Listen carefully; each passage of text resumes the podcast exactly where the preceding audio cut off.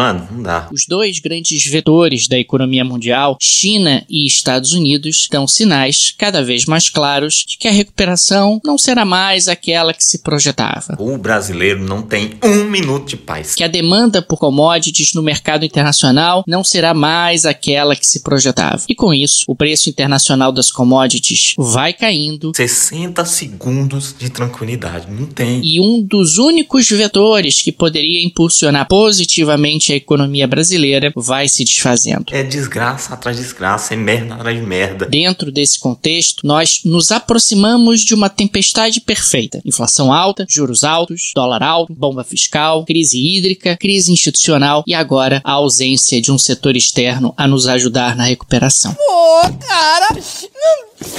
Pedro, cara! Puta que pariu! Medo e delírio em Brasília. É uma canalice que vocês fazem.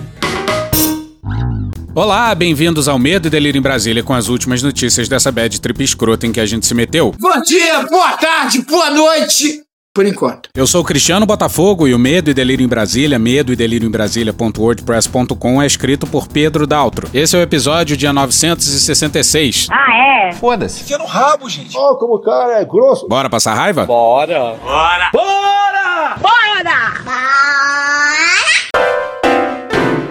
Um Senado de joelhos. Olha, as últimas semanas estão sendo muito movimentadas. Mas se bobear, olha, ontem foi um dos dias mais tristes dos últimos meses pelas bandas de cá. O Aras é um dos mais inacreditáveis procuradores gerais da República. E olha que isso inclui o Geraldo Brindeiro engavetando tudo que ameaçava o governo FHC. E olha que o Bolsonaro nem se compara. Ele ostenta a mais vasta coleção de crimes comuns e de crimes de responsabilidade da história que esse país já viu. Nunca antes na história da humanidade. Soma aí, todos os crimes dos ex-presidentes de 88 pra cá não dá um mês recente do governo Bolsonaro. Falo com tranquilidade. Chegou o momento da sabatina de recondução ou não do Aras à PGR. E era pra essa sabatina ter sido um massacre. Que levou! Eu vi, eu vi, eu vi! Boa noite. Boa noite. A Comissão de Constituição e Justiça do Senado aprova a recondução de Augusto Aras para mais dois anos na Procuradoria-Geral da República. Que merda, hein? Pois era pra ter sido um massacre. Dedo no cu e gritaria. Mas não, ao que parece, o Brasil vive a mais absoluta normalidade democrática. Sim, o Aras seria reconduzido, isso já era sabido. Mas o que a gente não imaginava é que o Aras passearia e seria louvado pela esmagadora maioria dos senadores. Na CCJ foi 21 a 6 em votação secreta. Sim, 21 a 6. É o gol da Alemanha. E essa é a Comissão de Constituição e Justiça. Você tinha alguma comissão do Senado capaz de atentar pro absurdo que seria a recondução do Aras, seria a CCJ, ou deveria ser. E a sua fala introdutória já foi um show de absurdos. A pandemia da Covid-19 foi um terrível infortúnio que não só ceifou vidas e mudou hábitos, mas também desafiou as nossas instituições, impulsionando-as de maneiras mais intensas no aperfeiçoamento à eficiência, à celeridade na resposta aos nossos concidadãos. Sim, ele falou em eficiência e celeridade na resposta à Covid-19, que era o contexto, aos nossos concidadãos. Só se eficiência era no sentido de solução final dos alemães durante a Segunda Guerra. Missão cumprida. Desculpe. Desculpa a não fode, porra! E nesse sentido, a sabatina é um desses momentos em que se concretiza a relevante participação desta Igreja Casa Legislativa no democrático sistema de freios e contrapesos.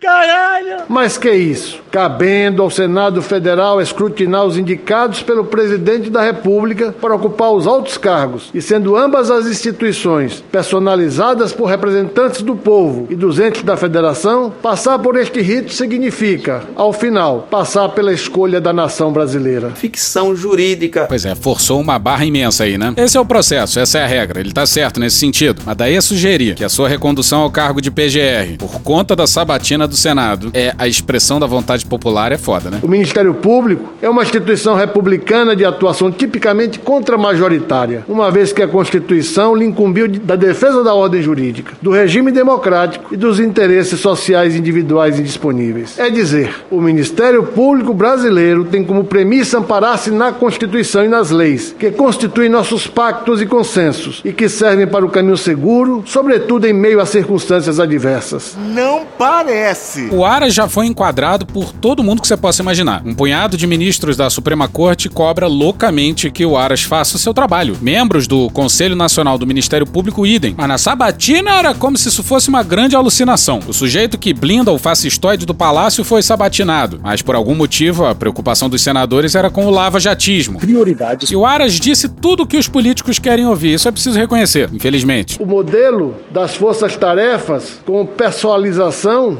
culminou em uma série de irregularidades que vieram a público, tais como os episódios revelados na Vaza Jato, a frustrada gestão de vultosas quantias arrecadadas em acordo de colaborações e acordos de leniência, por meio de fundos não previstos em lei. Sim, o mérito é correto. Vide as loucuras do Deltan, Moro e companhia. Não se combate crime cometendo crime. Mas é como se a gente estivesse em 2017 ou 2018, no começo pelo menos, quando a visão de um fascistoide no palácio ainda parecia uma loucura. Sim, o Bolsonaro é também fruto desse lava-jatismo estúpido, mas tem algo agora mais importante do que os restos mortais da força-tarefa que perdeu todas as batalhas recentes importantes. O Ara já matou de morte matada a Lava Jato. Eu não quero acabar com a Lava Jato. Eu acabei com a Lava Jato. O problema agora não é a Lava Jato, mas o fascistoide do palácio, o destruidor de instituições do palácio, o aniquilador do meio ambiente do palácio, o genocida do palácio e por aí vai. Mas o Ara jura que fez o seu trabalho na PGR de forma diligente. Senhoras senadoras, senhores senadores, a pergunta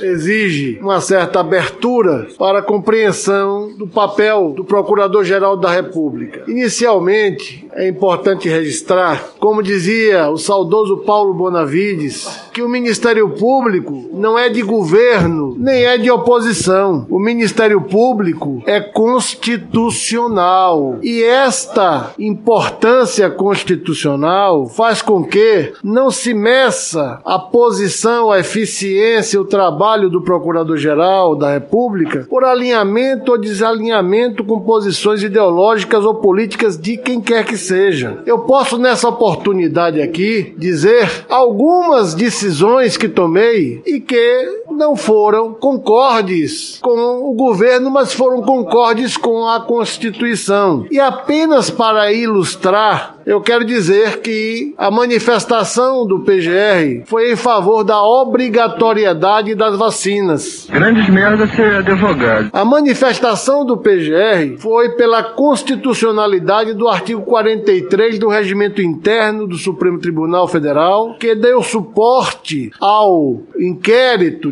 das fake news, que na verdade, após a provocação do Procurador-Geral da República na DPF 572, recebeu os limites postos pela própria Suprema Corte à sua realização. Não fez mais do que sua obrigação. Este Procurador-Geral da República também requereu o inquérito dos atos antidemocráticos e assim também manteve esse inquérito na via da primeira instância, porque não, for, não foram constatadas as participações de parlamentares nos atos de organização e financiamento. Não entendi esse final. Presta atenção que é importante, pessoal. O cargo de Procurador-Geral da República, o cargo de Procurador da República, o cargo de membro do Ministério Público, de qualquer ramo, exige não só atuação técnica, exige também equilíbrio e diálogo. O PGR não é censor de qualquer autoridade, mas é o fiscal das condutas que exorbitem a legalidade. Ele disse isso mesmo? Olha, em parecer encaminhado ao Supremo Tribunal Federal, a Procuradoria-Geral da República afirmou que, como não é possível garantir a eficácia da utilização de máscaras contra a Covid-19, ele emenda uma mentira na outra. Também não é possível afirmar que quem não usa, como o presidente Jair Bolsonaro, também sou incomível, estaria praticando uma ação criminosa. Ah, vai te tomar no cu, rapaz. Como é que o Aras vai fiscalizar condutas que exorbitem a legalidade quando o seu patrão já prometeu o mais gordo dos salários? Sobre essa, o Augusto Aras, se aparecer uma terceira vaga, eu espero que ninguém ali desapareça, né? Mas o Augusto Aras entra fortemente na terceira vaga. O que há é um cuidado permanente para não criminalizar a política, não judicializar a política, não prejudicar o desenvolvimento das empresas empresas, embora mantendo fiscalização através dos seus órgãos competentes, é garantir a cada cidadão, cada senador é um cidadão, cada ministro do Supremo é um cidadão, cada procura, o procurador-geral é um cidadão, garantir a cada cidadão seus direitos e garantias fundamentais para que as condenações não ocorram de forma tão irresponsável que possa alguém supostamente inocente passar anos na cadeia para depois, em um momento seguinte, ser exonerado de toda e qualquer responsabilidade. Pois é, o Aras está falando do Lula, que foi tirado das eleições de 2018 por maquinações jurídico-militares. Acredito que a eficiência na atuação do PGR não deve ser mensurada por proselitismos ideológicos, operações policiais espetaculosas ou embates na arena política. E assim pautei minha atuação na descrição, no diálogo e na compreensão de que cabe ao PGR ficar distrito ao discurso jurídico, manifestando-se nos autos, conduzindo investigações com rigor técnico, cumprindo a lei que assim o determina. Bom, ninguém está pedindo proselitismo ideológico, operações espetaculosas ou embates na arena política. É como se eu me candidatasse a síndico de prédio prometendo que eu não vou fazer cocô pela janela. Indecente. Nojento. É meio que esperado, entende? E o que se pede é apenas e tão somente o cumprimento do que vai escrito na Constituição. Quem quer ser reconduzido não faz tantas manifestações contrárias. Bom, nesse momento o Aras se tocou, e aí. E não foram contrárias, é isso que eu quero deixar claro. Foram apenas é, manifestações que coincidem ou divergem por coincidência. São coincidentemente, são co divergentes das manifestações de governo. É essa a explicação. Só isso. Que delícia, cara! E o Aras tentou não pisar nos calos presidenciais, mas. A questão do Queiroz. A questão do Queiroz. Não sei quem é essa um Zé Ninguém. Eu me manifestei contra o habeas corpus do Queiroz. Eu me manifestei duas vezes contra os habeas corpus do senador Flávio Bolsonaro, que não está aqui presente. Tá passando mal. Nós fizemos inquéritos e ações penais contra seis ministros do presidente Bolsonaro. Nós temos quatro inquéritos contra o presidente Bolsonaro. E eu não estou querendo aqui dizer que não estou cumprindo um compromisso, não, porque o meu compromisso é com a Constituição. Mas eu estou dizendo que a rachadinha, por exemplo, nunca chegou a Brasília. Chegou a Brasília, sim, dois habeas corpus do senador Flávio. Tá passando mal.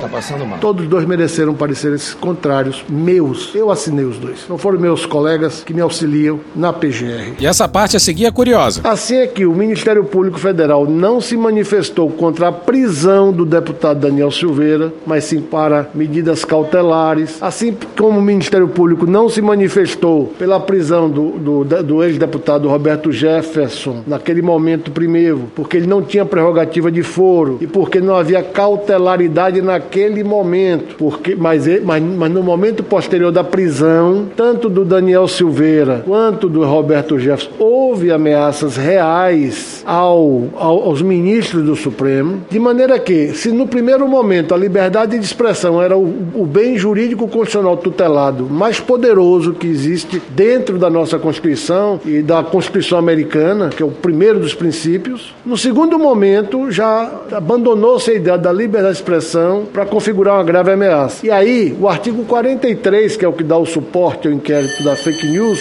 passa a ter uma importância que não teria antes. Por quê?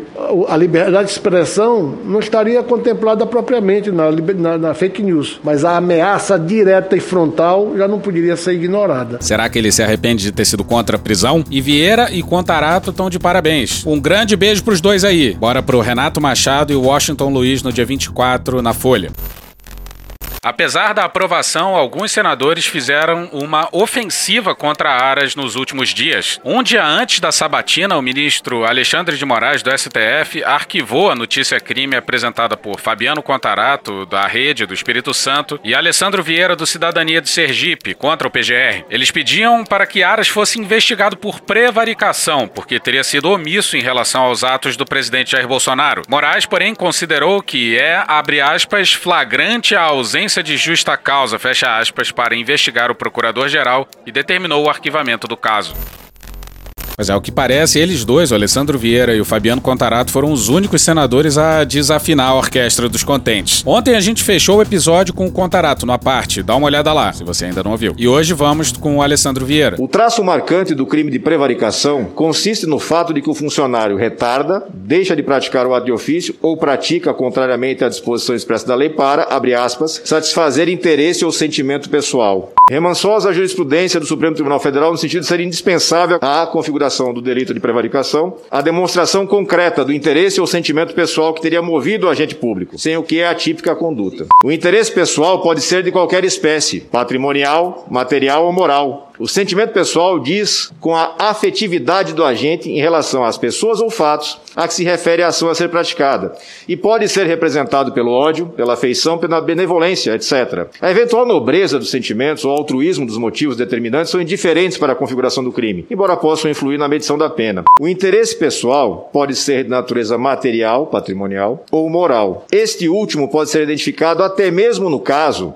em que o funcionário trai o seu dever por comodismo ou para cair nas boas graças de César, ou assegurar-se de aura popular como Pilatos, em cuja clássica bacia ainda hoje, desgraçadamente, muitas mãos se lavam do sangue dos justos. Por sentimento pessoal, entende-se afeição, simpatia, dedicação, benevolência, caridade, ódio, parcialidade, despeito, desejo de vingança, paixão política, o desprazer da prepotência, do mandonismo, a subserviência, o receio de molestar os poderosos. Não há como conquistar a boa vontade do presidente Jair Bolsonaro quando se confronta os seus entendimentos, as suas ideias e as suas posturas. Ao longo dos últimos dois anos, Vossa Excelência se notabilizou justamente por isso, por não confrontar essas posturas, mesmo quando as posturas do presidente Bolsonaro foram contrárias à saúde pública e à democracia. É essa essencialmente, não qualquer outra razão pela qual não é possível conceder a Vossa Excelência o voto pela recondução. Ainda que, e faço questão de registrar, Vossa Excelência seguramente seja reconduzido, com larga aprovação dessa casa. E essa larga aprovação da casa seguramente está baseada num mantra que Vossa Excelência, durante vários momentos da sua fala hoje, professou: não criminalizar a política. Concordo plenamente com Vossa Excelência. Não podemos criminalizar a política, mas o caminho para isso é excluir os criminosos da política e não, de qualquer forma, acobertar atos que possam ser considerados como criminosos. É o que parece, o único do PT a falar na sabatina foi o senador Rogério Carvalho. Era melhor nem ter ouvido. Eu queria trazer algumas reflexões que reputo fundamental para o país e para o exercício da Procuradoria-Geral da República e a condução dessa Procuradoria pelo seu procurador. Primeiro, nós temos que superar aquilo que incomoda a mim talvez incomode a muitos brasileiros, talvez a alguns parlamentares, que é a situação do nosso país em que a vontade de determinados agentes públicos fica acima acima do que está no nosso ordenamento jurídico, do que está na nossa Constituição, do que está na lei. E quem vai resolver esse problema vai ser o Aras? Como é que a gente vai superar isso com Aras na PGR? E a pergunta vale para todo o PT, porque o partido foi a favor da recondução do Aras. Mas o que, que atraiu tanto apoio ao mais indefensável dos PGRs que esse país já viu? O Eduardo Braga, o relator da recondução do Aras na CCJ, respondeu em seu relatório de oito páginas. A sua gestão à frente da Procuradoria-Geral da República tem procurado reforçar o papel do Ministério Público na solução de conflitos, atuando de forma extraprocessual e preventiva, sem renunciar de fiscalização.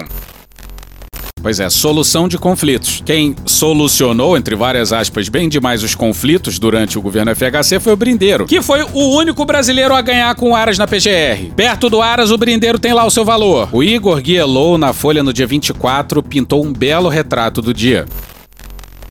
Em um momento em que parte significativa da classe política segura a respiração para lidar com um presidente em modo descontrole, seria esperada alguma resistência de senadores à indicação de tal mandatário de um aliado para o cargo que mais pode lhe dar dor de cabeça, certo? Achou errado, otário? Não no Brasil, mesmo na anomia política encabeçada por Jair Bolsonaro. O indicado, no caso, é Augusto Aras, aprovado pela Comissão de Constituição e Justiça do Senado para a cadeira de Procurador-Geral da República por mais dois anos, sob protestos de uma boa fatia de seus pares. A bovina mansidão vigente em sua sabatina e a tranquila votação em seu favor na CCJ dizem muito do país que Bolsonaro procura jogar numa confusão inaudita ao convocar protestos governistas para o dia da independência. Pois é, era pro pau cantar, pra porrada comer. Dedo no cu e gritaria, dedo no cu e gritaria. Pra sessão ser interrompida e os caralho. Mas não, tudo se deu na mais absoluta normalidade. Tudo na mais perfeita ordem, tudo na mais santa paz. No cargo, Aras agiu muito como um advogado-geral da União anabolizado. É mais uma que Jair Bolsonaro ganha. Eu ganhei! Dado que sua caneta é essencial para dar continuidade a quaisquer apurações contra o presidente que avancem para a formulação de uma denúncia. Seja Aras ou alguma figura como a bolsonarista Lindora Araújo, especulada para a PGR caso o naufrágio anunciado da candidatura de André Mendonça ao Supremo abra a vaga para o procurador-geral, o cenário está dominado. Tá dominado! Tá tudo dominado! Com isso e o grande esquema acertado com o Centrão, que no comando da Câmara gere acesso inédito ao cofre de emendas parlamentares e na Casa Civil finge tocar um governo, Bolsonaro buscou o máximo de blindagem dentro das quatro linhas da Constituição, como gosta de dizer. Então, o antídoto para isso também não é dentro das quatro linhas da Constituição. Claro, o problema começa quando o próprio presidente anunciou que iria jogar fora das tais linhas, sentindo o bafo da justiça no seu cangote e no dos filhos. Eu não vou esperar fuder minha família toda, de sacanagem, ou amigos meu, porque eu não posso trocar alguém da segurança na ponta da linha que pertence à estrutura nossa. Vai trocar. É tudo tão explícito que até o uso de termos mais vulgares parece se impor. Calma, você Aí os potentados da República se mexeram. Nas últimas duas semanas houve uma espécie de queda geral de ficha. Para ficar na metáfora dos antigos orelhões, e líderes de diversas alas no judiciário e no legislativo insistiram em termos como trégua, acalmar a crise, estancar a sangria. Esse aqui é do Romero Jucá. A mais recente tentativa foi feita pelo Executivo Estadual, liderado por alguns dos mais agudos críticos do Planalto. Mesmo que uma reunião ocorresse, a sua chance de sucesso tenderia ao rés do chão. O motivo é Bolsonaro, claro, e seu modo único de tratar a chutes as instituições que permitiram sua ascensão ao poder. Um dia é o voto impresso, outro dia é golpismo associado ao 7 de setembro. O que importa é manter o coreto agitado e ganhar tempo enquanto o governo faz água em praticamente todas as áreas. Mas o presidente e seus amigos do Centrão, que sempre bancaram aras, não são os únicos a serem responsabilizados. O procurador-geral tocou violino para os ouvidos do Senado nessa terça-feira, dia 24, lembrando como sua gestão enterrou o modus operandi da Operação Lava Jato e a própria noção de forças-tarefas ou ações policiais exuberantes. Por óbvio, os abusos da Lava Jato sempre mereceram reparos e correções. Jogar seu legado integralmente no lixo foi a realização de um sonho da legião de políticos que já esteve sob sua mira, a começar pelo petismo, que quer voltar ao poder com o Luiz Inácio Lula da Silva, maior peixe fisgado pela operação e hoje símbolo de sua desmoralização. A valentia de Renan Calheiros, do MDB de Alagoas, em sua cruzada na CPI da Covid para montar um caso sólido contra Bolsonaro, tem limites, evidenciados pela música tocada no Senado. Capricha, Renan. O resto é a ironia conhecida. Bolsonaro elegeu-se surfando uma onda antipolítica que começou a se formar nos protestos de 2013 e ganhou tração com as descobertas da Lava Jato a partir de 2014. Some-se a isso a debacle econômica e política de Dilma Rousseff do PT, que sofreu impeachment em 2016. O governo Michel Temer do MDB, povoado de alvos da Lava Jato, não teve força de se reerguer depois de o presidente ter a fatídica conversa com Joesley Batista em 2017. Tem que manter isso. Se o presidente foi gravado, a culpa é do GSI. E quem chefiava o GSI na época? General Etchegóin. Não fosse o grampo do Joesley e a greve dos caminhoneiros, com participação decisiva de empresários do sul do país próximos aos generais gaúchos, como Vilas Boas e Etchegóin, o Temer tinha aprovado não só a reforma trabalhista, como a previdenciária. Que merda. E tinha chance de reeleição, hein? Que merda, hein? Sim, ele poderia se candidatar. O obstáculo seria a lei de ficha limpa, por conta de uma condenação de 2014. Mas nada que não pudesse ser, digamos, solucionado, né? Como Aras gosta de falar.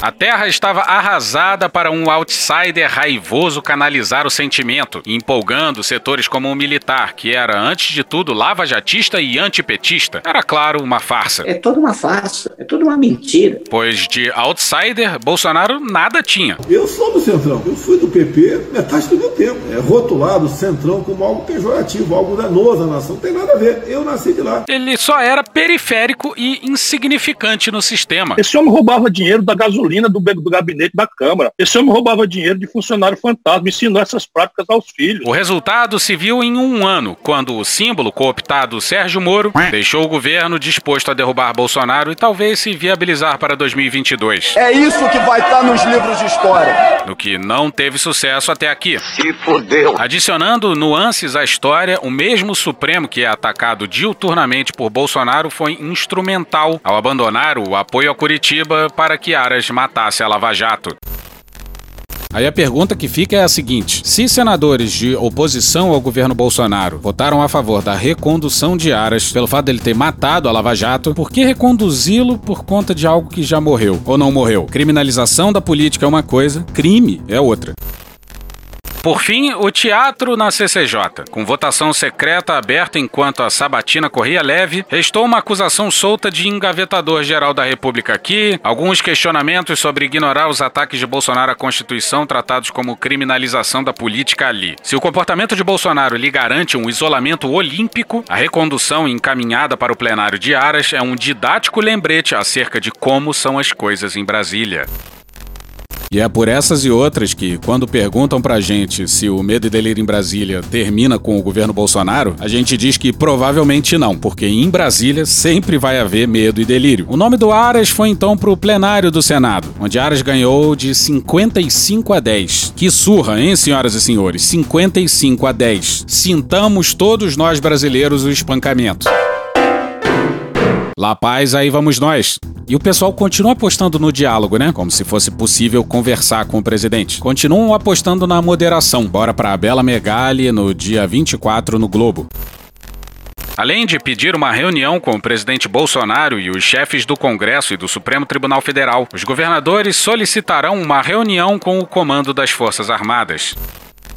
A menos que. Está cancelada. Isso é simbólico demais. Os governadores têm que atuar como mediadores de uma crise que ninguém consegue mediar. Eles têm que conversar não só com um presidente instável, mas também com os instáveis comandantes das forças. Não há precedente disso na história da humanidade. O objetivo do encontro é diminuir a tensão e falar sobre a apreensão dos atos programados para o 7 de setembro, que ganharam um ingrediente a mais, a convocação feita para as manifestações por alguns quadros da Polícia Militar. Já avisei que vai dar merda isso. Agora, alguém ouviu o ministro da Justiça falar alguma coisa sobre o assunto? Pau no cu do mudo, pau no cu do mudo, pau no cu do mudo, pau no cu do mudo. Que isso, meu irmão? Que grosseria é essa? Grosseria é o caralho, rapaz! Alguém ouviu algum general do governo falar publicamente sobre as ameaças dos policiais? O que, que você vai fazer? Nada. Que quadra da história, hein?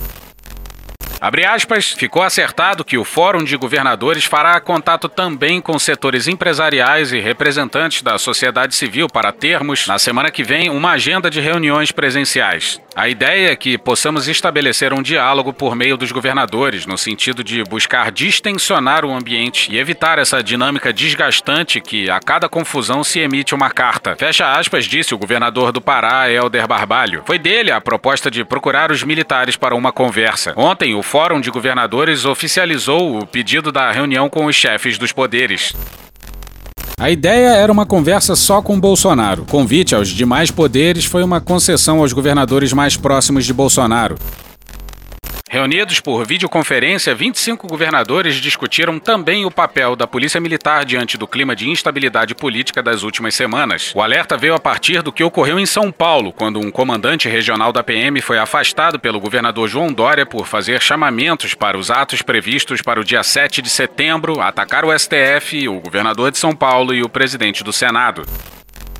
Pois é, enquanto os governadores tentam conversas infrutíferas, o presidente desce o pau nos governadores. A partir de março, abril do ano passado, o Brasil todo, praticamente todos os governadores, todos, acredito que todos, é, lançaram uma campanha do fique em casa, a economia a gente vê depois. E depois assistimos aquilo que eu considero um abuso, que foram as medidas né, de lockdown, confinamento, toque de recolher. Pois é, quase não teve lockdown pelas bandas de cá. Teve coisas pontuais aqui e ali, mas para Bolsonaro qualquer medida de restrição social é lockdown. A enorme maioria dos brasileiros nunca durante a pandemia foi impedida de sair de casa. E se alguém falou essa frase, a economia a gente vê depois, eu pessoalmente não lembro. Mas essa pessoa deve estar arrependida pra caralho, né? O Bolsonaro já deixou claro que se dependesse dele, ele não teria feito nada. Ele teria feito isolamento vertical das milhões e milhões e milhões de pessoas no grupo de risco. Que é impossível, né? Ainda mais num país com gente vivendo empilhada aos montes nas grandes cidades. Isso é assunto superadérrimo, né? Ia morrer gente pra caceta e o Brasil ia ser um celeiro de variantes. Mas enfim, e fazendo um exercício escroto aqui, mesmo que não seja culpa do governo federal, qual é o papel do governo federal? Seria providenciar prontamente um auxílio emergencial, capital de giro para as empresas. Até o Guedes já confessou que ele falhou miseravelmente nesse último ponto. O auxílio demorou pra caramba para sair. O governo queria que fosse bem menor. Se dependesse da proatividade de Guedes e Bolsonaro, fudeu. O governo federal, eu fiz a minha parte, zerei o Portugal. Falta agora o governador de Alagoas, dos estados, né,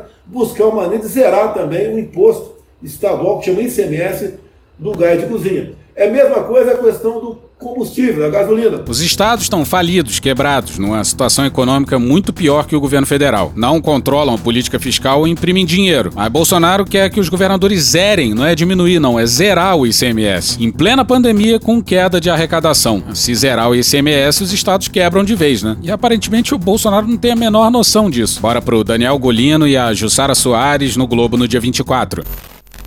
Auxiliares de Bolsonaro apontam que a relação do presidente com os governadores é difícil e que não seria viável eles atuarem como intermediadores na crise com o STF. Mas é, o presidente de uma república federativa não tem condições emocionais para se reunir com governadores. Ah, o presidente é irresponsável. Ele é maluco. Ele é genocida. Não é assim. É o quê? Bolsonaro não tem maturidade para dividir o recinto com o. Calcinha apertada. Bora pro Igor Gadelha no dia 24 no Metrópolis.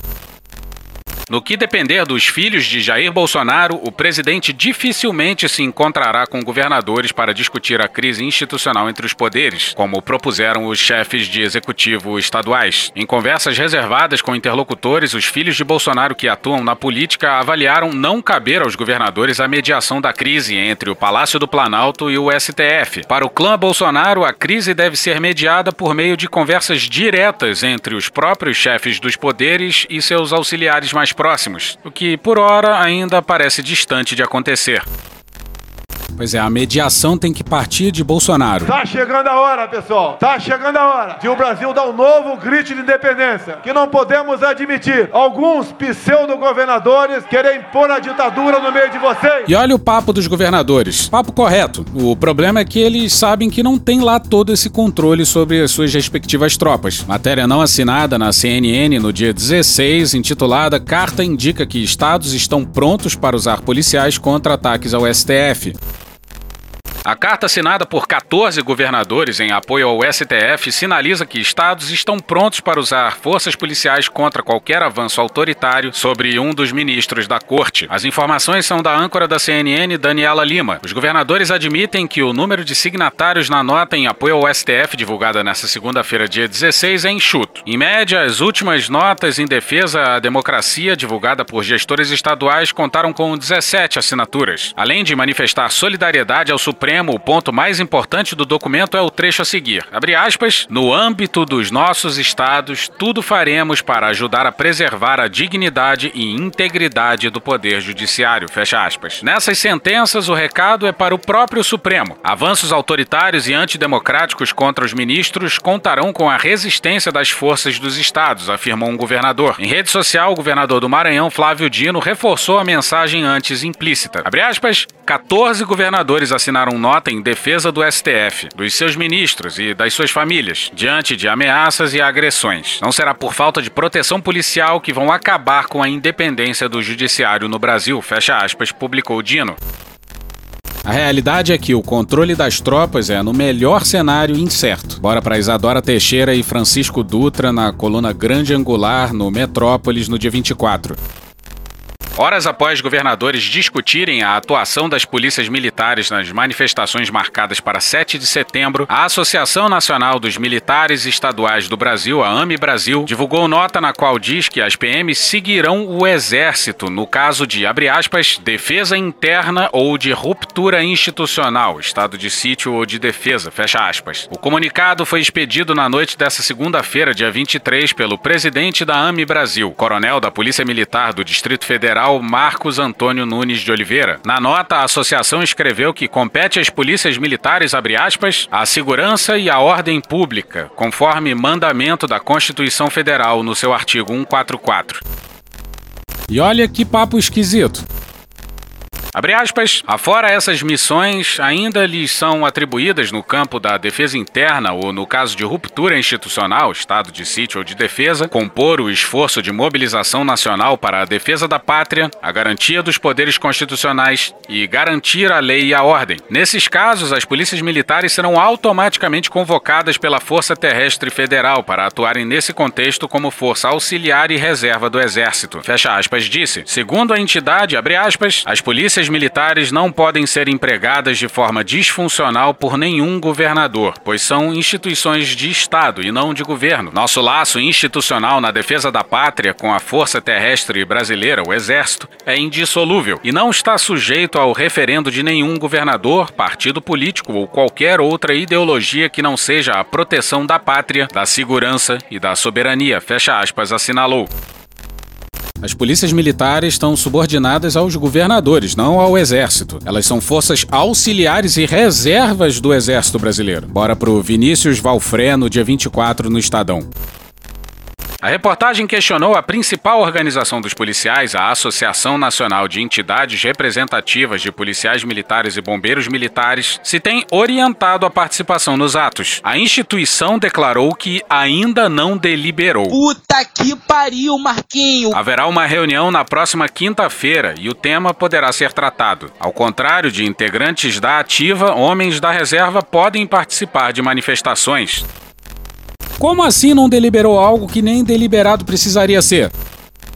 A adesão de militares a atos pró-Bolsonaro no dia da independência ligou o alerta de governadores. No Rio, Eduardo da Silva Marques Júnior, o sargento da Silva, não comanda batalhões, mas se comunica com um grande contingente. Tem mais de 162 mil seguidores no Facebook. No domingo, Marques Júnior, que é da Ativa, publicou uma foto em que aparece fardado ao lado do presidente Jair Bolsonaro. Abre aspas, soldados do povo, guerreiros por natureza. 7 de setembro será um grande dia. Milhões de cidadãos cidadãos de bem de todas as regiões do Brasil estão com o senhor. Fecha aspas, escreveu o policial, que tentou ser vereador do município de Belfor Roxo, no Rio de Janeiro, na eleição de 2020. Questionada se a publicação não feria as normas de conduta da corporação, a PM do Rio não se manifestou até a conclusão dessa edição. Ah, merda! O policial não respondeu aos contatos. Em Santa Catarina, o subtenente Rudinei Floriano preside em metro desde o início do governo de Carlos Moisés do PSL, em janeiro de 2019. As atribuições da autarquia não o impediram de se manifestar politicamente nas redes, onde chama Bolsonaro de mito Nojento. e ecoa críticas do presidente a ministros do Supremo. No Facebook, publicou vídeo de Bolsonaro convidando para manifestação com os dizeres: 7 de setembro eu vou e vai ser gigante. Floriano tomará posse como deputado estadual em virtude de um acordo político com o coronel Mocelin, que se licenciou da função. Floriano era o primeiro suplente do PSL. Protegidos pela imunidade parlamentar e livres dos limites do Código de Conduta das Forças Estaduais, deputados estaduais vêm convocando apoiadores. Na Paraíba, o cabo Gilberto Silva, do PSL, recém-chegado ao Legislativo, é um deles. Abre aspas, quem vai dia 7? Acabou a democracia. Temos que lutar pela nossa liberdade, fecha aspas, publicou. Abre aspas, faremos a maior manifestação da história desse país, fecha aspas, escreveu. Na Assembleia do Espírito Santo, o capitão Assunção, do PSL, é o principal representante do bolsonarismo. Ele tem usado as redes sociais para convocar apoiadores para uma manifestação no dia 7, que terá como bandeiras a volta do voto impresso e o impeachment do ministro Alexandre de Moraes, do STF. Chegou a hora do basta, postou o capitão. Em Santa Catarina, o deputado Sargento Lima, do PSL, também tem pedido para que seus apoiadores compareçam. Abre aspas, chamar de gado é fácil. Difícil vai ser aguentar o estouro da boiada. Vai ser gigante em Santa Catarina, fecha aspas. Questionados se, ao convocarem para manifestações, também pedem para que militares da ativa compareçam, os deputados PMs não responderam. Mano, corra, rapaz. Na cúpula das PMs, o incentivo à manifestação em favor do presidente por parte de militares da ativa é visto como pontual. Abre aspas, dentro de um cenário nacional, há uma sinalização para a generalização desses posicionamentos, fecha aspas, disse ao Estadão o coronel Euler Chaves, presidente do Conselho Nacional de Comandantes Gerais das PMs. Apertem os cintos, senhoras e senhores. Infelizmente, o piloto não sumiu. E é justamente esse o problema. Que Deus tenha misericórdia dessa nação.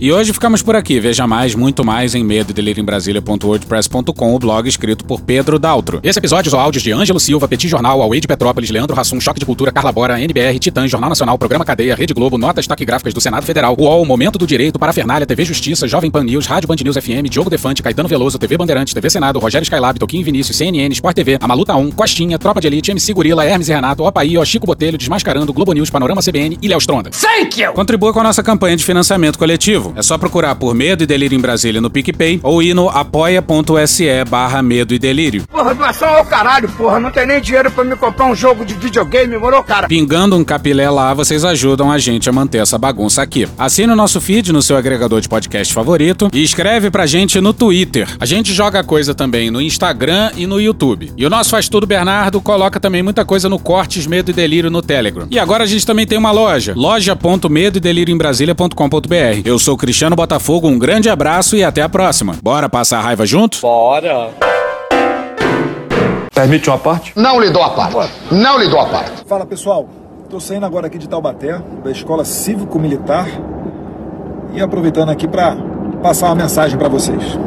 Todo o sistema que está estribuchando perto do fim, os ditadores acabam pesando na caneta.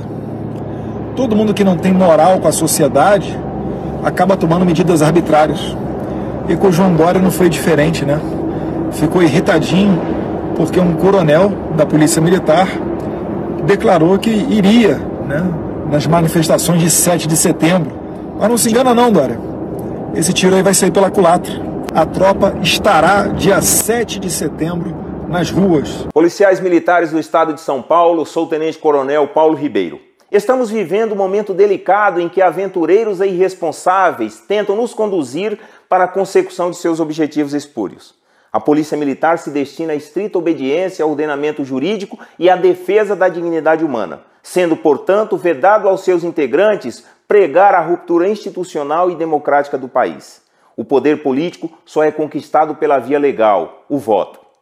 Senhor governador, o senhor é o comandante maior da Polícia Militar do Estado de São Paulo. É de sua inteira responsabilidade frear a roubos delirantes que visem a quebra da ordem disciplinar na PM de São Paulo. Por isso, caros combatentes, permaneçamos firmes e leais ao povo de São Paulo. Concentremos nossos esforços em nossa luta por melhores salários, pois esses que nos concitam a defender um presidente que nada faz pela PM estão muito bem recompensados em cargos comissionados no governo federal. Porra! Porra! Porra! Porra! Putinha do poço! Problemas? Pornô. Pornô. Paralelepípedo de crack? Paralelepípedo de crack? Paralelepípedo de crack. Presidente, por que sua esposa Michele recebeu 89 mil de Fabrício Queiroz? Parte terminal do aparelho digestivo. Pum! Que bom do bom! Agora, o governo tá indo bem. Eu não errei nenhuma. Eu não errei nenhuma. Zero. Porra! Será que eu tô errando falar isso daí? Não tem como não dar errado. Vai dar errado. Tem tudo para não dar certo. O cu dilatado.